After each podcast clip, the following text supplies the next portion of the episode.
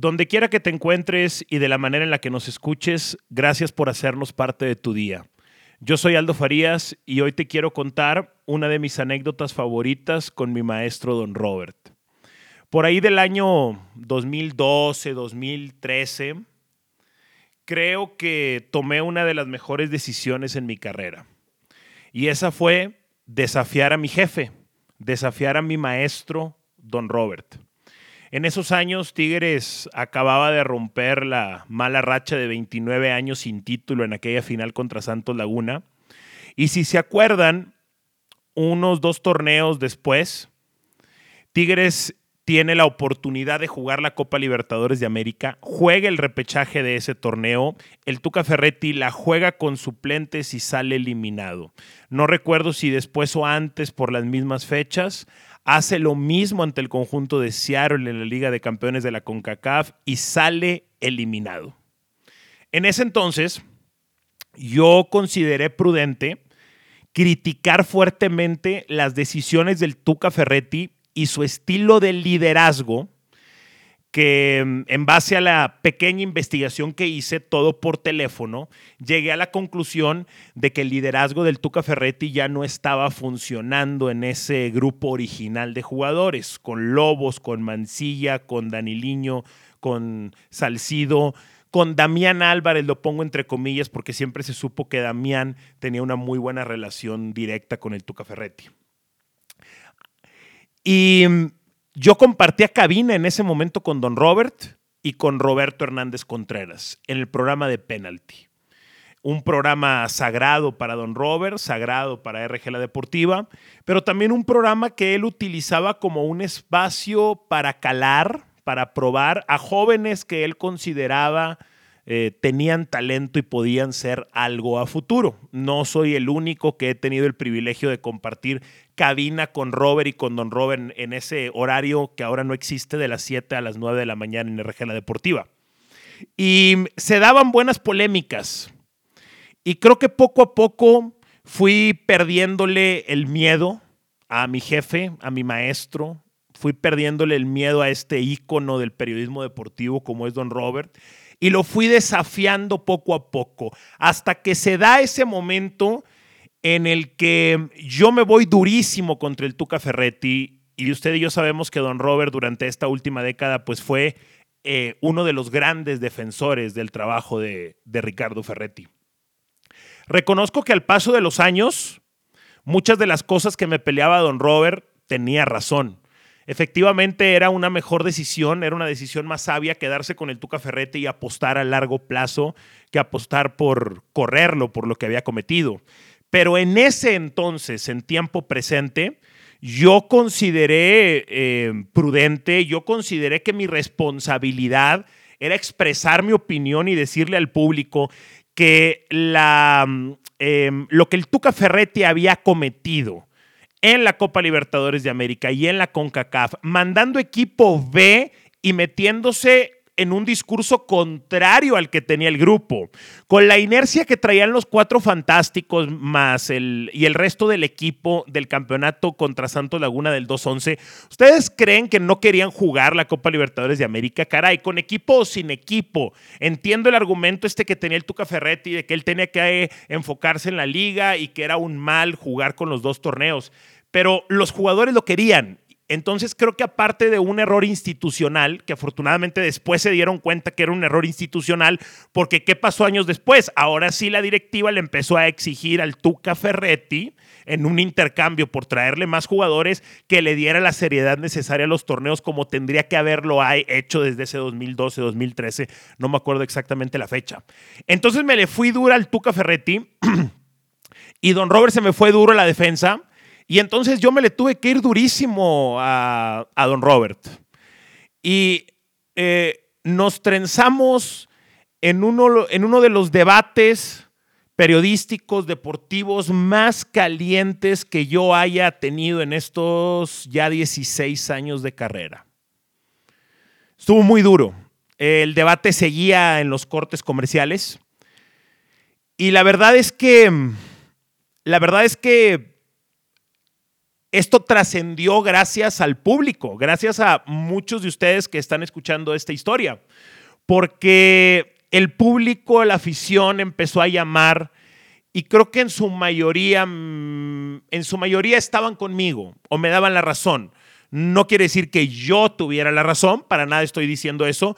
Solamente creo que la manera en la que yo como un underdog, como un, como un pequeño pez en el gran estanque de Multimedios Deportes y de RG La Deportiva, yo me atreviera a desafiar a Don Robert de esa manera, pues creo que eso hizo que mucha gente me apoyara en el punto de vista. Y luego recuerdo que iba manejando eh, a mi casa porque yo salía de ese programa, me iba a mi casa, desayunaba, en ese entonces 2012 desayunaba, hacía algo y me regresaba para el programa de las 11 de la mañana eh, de Big Leaguers. Y yo iba escuchando en la radio y la gente seguía llamando a los otros programas para seguir en la polémica que traíamos Don Robert y yo, para seguir opinando a favor de Don Robert, a favor mío. Y luego regreso a las 11 de la mañana y evidentemente la gente empezó a llamar también para dar su opinión. Yo en ese entonces tomé un consejo del mismo don Robert que me decía, mira chamaco, si el tema ya está muy caliente y el trabajo ya está hecho, deja que la gente habla, deja que los telefonemas corre. Y efectivamente, tomé la lección del viejo y la apliqué en esta ocasión con la controversia que él tenía. Ese día, si no me falla, fue un viernes y es un, es un día histórico para mí, eh, eh, sin duda alguna. Es un día que yo lo tengo enmarcado, por así decirlo, que yo lo tengo guardado. Es una de esas cosas que no te dan premios, que no te dan medallas, que mucha gente no se acuerda, pero es ahí donde está el verdadero tesoro y los verdaderos premios, en esas experiencias que te hace crecer, que uno cree que marcan un antes y un después en algo, y sobre todo que te brindan tan buenas lecciones, porque evidentemente esta anécdota, eh, esta anécdota tiene, tiene moraleja o tiene lección del gran Don Robert al final. Salgo yo del canal, me voy a hacer mi fin de semana normal, en donde estuve en una carne asada, en una pre, en un antro. En ese entonces yo salía mucho más de lo que salgo en estos tiempos. Entonces estuve contando el domingo, yo creo que estuve como en unos cuatro, vamos a decir, en unos cuatro planes con, en unos planes sociales con, con distintas personas. Y en cada uno de los planes alguien me reconoció lo que hice el viernes en penalty. Y obviamente se siente muy chingón, por una parte, pero también, eh, también te, infla el ego y te infla el ego y eso puede hacer que se te salga de control. Cuidado con lo del ego, porque escucho mucha gente que, que dice como que el ego es malo, así lo dices en seco, ¿no? Y no se equivoquen. Lo malo es el ego mal manejado, pero un ego eh, de un tamaño correcto, un ego medido, controlado, un ego estudiado, eh, es precisamente lo que se necesita para trascender en esta vida. Es más, si tú no tuvieras ego, probablemente no tuvieras ni ánimo para salir de tu casa cada día a chambear. Eh, entonces, eh, evidentemente lo alimentan a uno y con un poquito con el alcohol se siente bien, unas cuantas carcajadas, etc. Para el domingo en la tarde me empieza a entrar lo que muchos conocen como el vacío dominguero. Em, otros lo conocen como la bajada del domingo, etc. El hecho es que sí está comprobado que las personas que tenemos un eh, horario normal, como yo en ese entonces lo tenía, hoy no lo tengo, en el que digamos que el fin de semana es oficialmente sábado y domingo y el lunes reinicia una semana, pues el domingo nos ponemos muy tristes porque vamos a regresar a la realidad, por así decirlo. Aunque hay peores casos, obviamente. Están los que se ponen tristes desde el viernes porque ya va a ser lunes otra vez. Eso es como, eso es como la amargura más egoísta que puede existir, por así decirlo. Ni siquiera el fin de semana puede tener más protagonismo que tú en tu vida. O sea, tiene que estar primero tu tristeza que, que algo tan padre como suele ser un fin de semana. Total, eh, después de reflexionar y sentirme muy mal el domingo, porque me empecé a sentir muy mal, me empezó a entrar una cruda moral de que a lo mejor este, no debí de, pues no debí de haber sido, a lo mejor fui muy duro con el viejo, o a lo mejor le falta el respeto, o a lo mejor fui desleal, tenía un montón de dudas, ¿no? Eh, o a lo mejor no debí de haber dejado todas las llamadas que le estaban tirando a él y apoyándome a mí, etcétera. Tenía muchas dudas.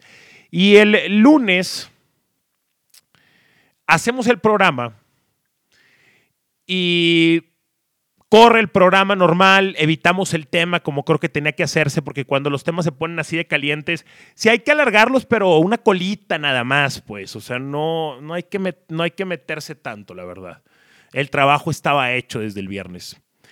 Y al finalizar en la cabina, al finalizar el programa, Don Robert tiene esta, no, no, es de todos los días, pero tiene esta tradición de pasar por algo de desayunar o por un café o algo donde pueda compartir ideas, checar periódicos, etcétera para llegar a las 10 de la mañana, por así decirlo, a su oficina en donde preparaba su, programa de fútbol al día. Entonces, yo lo noto algo distante, lo noto algo frío. En esa ocasión él no quiere irse a desayunar, no quería ni una fruta, ni un café, ni nada. Va y se mete directo a su oficina. Yo me marchaba a mi auto en la rutina de siempre. Me arrepiento de lo mal que me sentía y voy a la oficina de don Robert. Le pido una oportunidad, le pido unos minutos para dialogar. Él accede como prácticamente lo hizo siempre, porque las puertas de su oficina, al menos desde que yo entré, que fue en el año 2003, o sí, 2003, 2004, las puertas de su oficina siempre estuvieron abiertas. Hubo quienes lo aprovechamos y hubo otros que no lo aprovecharon. Entonces, eh, voy y le ofrezco una disculpa a don Robert. Don Robert, le ofrezco una disculpa por lo que pasó el viernes. Palabras de, de, adolescente, pues, de hombre inmaduro, de adulto joven, este, ni siquiera con firmeza, ni siquiera con la certeza de por qué uno se estaba disculpando, ¿no? Y me dice, ¿por qué, chamaco? Me dice, ¿por qué, chamaco? Le digo, pues por el programa, por el debate, etcétera. Y él empieza a sonreír. Y él empieza a sonreír y, y hay una manera muy fácil de darse cuenta cuando don Robert estaba está enojado, estaba enojada, perdón, y era que se le activaba como el cuello, empezaba el cuello como si lo estuviera ejercitando, por así decirlo, cuando él estaba molesto. Obvio que en el momento del debate el cuello le estaba explotando, ¿no? El viernes en el debate el cuello estaba estado, pero ya en ese momento, tras el fin de semana de reflexión, después ya aterrizando la idea, él, él, sonríe y él no estaba enojado para nada. Yo pensaba que, iba a molestarse conmigo. Y, y, me dice, este, chamaco, chamaco, este, me dice, chamaco, así tenía que ser. me dice, chamaco, yo lo puse ahí. Y es que... eh, cuando adquieres una posición de consagrado, como la tenía Don Robert, como hoy la tiene un José Ramón Fernández, por poner el ejemplo más cercano que encuentro en el periodismo nacional, realmente tú te ganas el derecho de irte cuando tú quieras, así sea irte hasta tu muerte, como fue el caso de Don Robert, y tú te ganas también el derecho de decidir quiénes te van a matar, quiénes te van a subir al ring. Y de hecho, don Robert, ustedes saben que boxeaba mucho, de joven era, era boxeador, entonces tiraba muchas anécdotas del boxeo. Entonces me decía, chamaco, yo, yo te subí al ring, yo te puse ahí.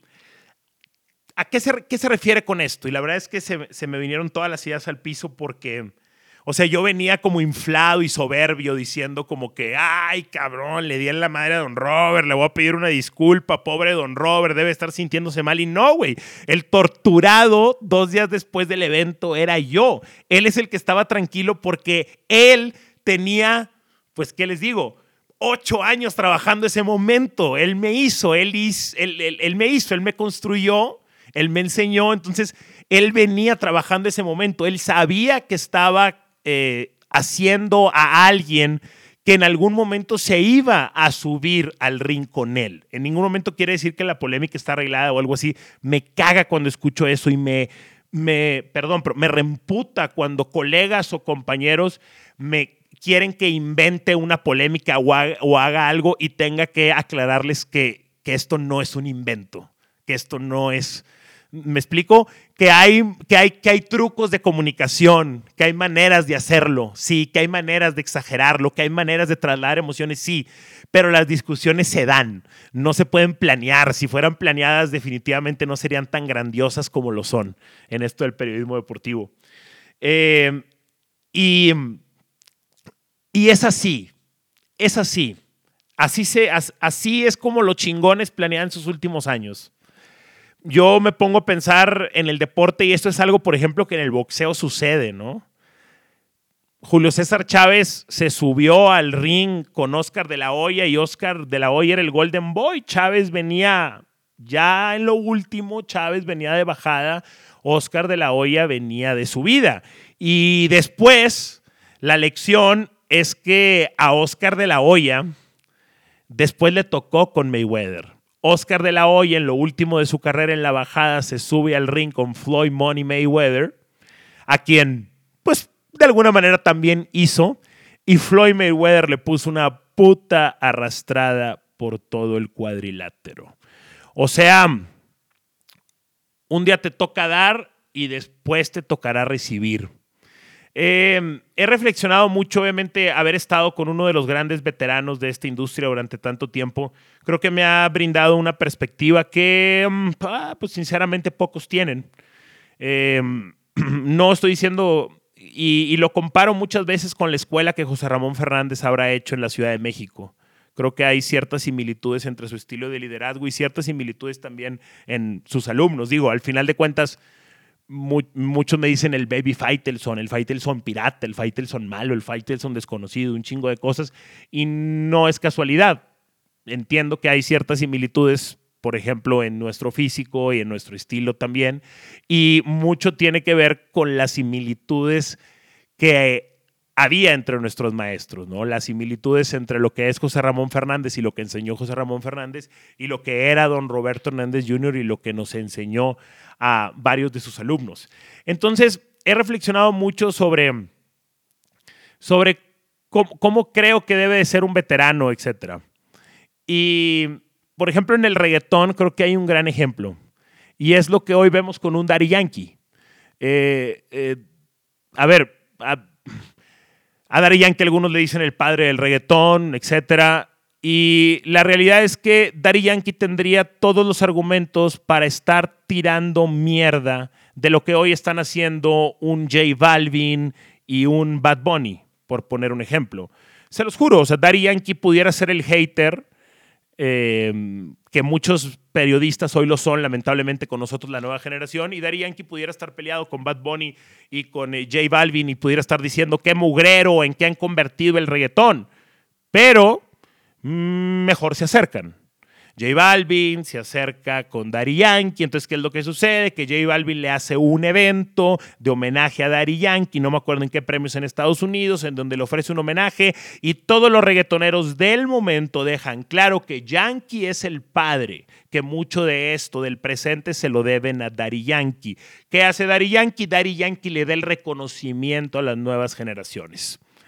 Em, mira, espero no equivocarme de grande. Ahorita tengo 31 años, chingada. Eh, espero cuando a mí me toque que me estén desplazando y que no esté desplazando yo, tener, eh, tener la altura para comportarme como se debe de hacer. Porque desafortunadamente uno se da cuenta, sobre todo en las redes sociales y en el Twitter, la cantidad de hate que los periodistas deportivos jóvenes de México recibimos por parte de los viejos, porque ni siquiera son consagrados, porque los consagrados y los chingones respetan a las nuevas generaciones. ¿O a poco ustedes ven a, no sé, a Martinoli tirándole mierda a los jóvenes, a David Faitelson, a José Ramón Fernández, etcétera? Mm, no, no es así. No es así. Es más, ellos son generales, nosotros los jóvenes somos soldados, ellos ni siquiera tendrían que meterse con nosotros. Los que se meten con nosotros son esos que están viejos pero no consagrados. Y, eso, y eso, y eso duele. Es más, ojalá, ojalá muchos de ellos pudieran escuchar este podcast, pudieran escuchar la anécdota de Don Robert. Ojalá pudiéramos hacerles un libro, cabrón, porque realmente pudiéramos pudiéramos aprender mucho y ellos pudieran aprender mucho de la manera en la que Don Robert se dirigía con los más jóvenes en, la última década de, de su vida y la última década de trabajo. Por último, no, esas se las voy a contar en otro podcast.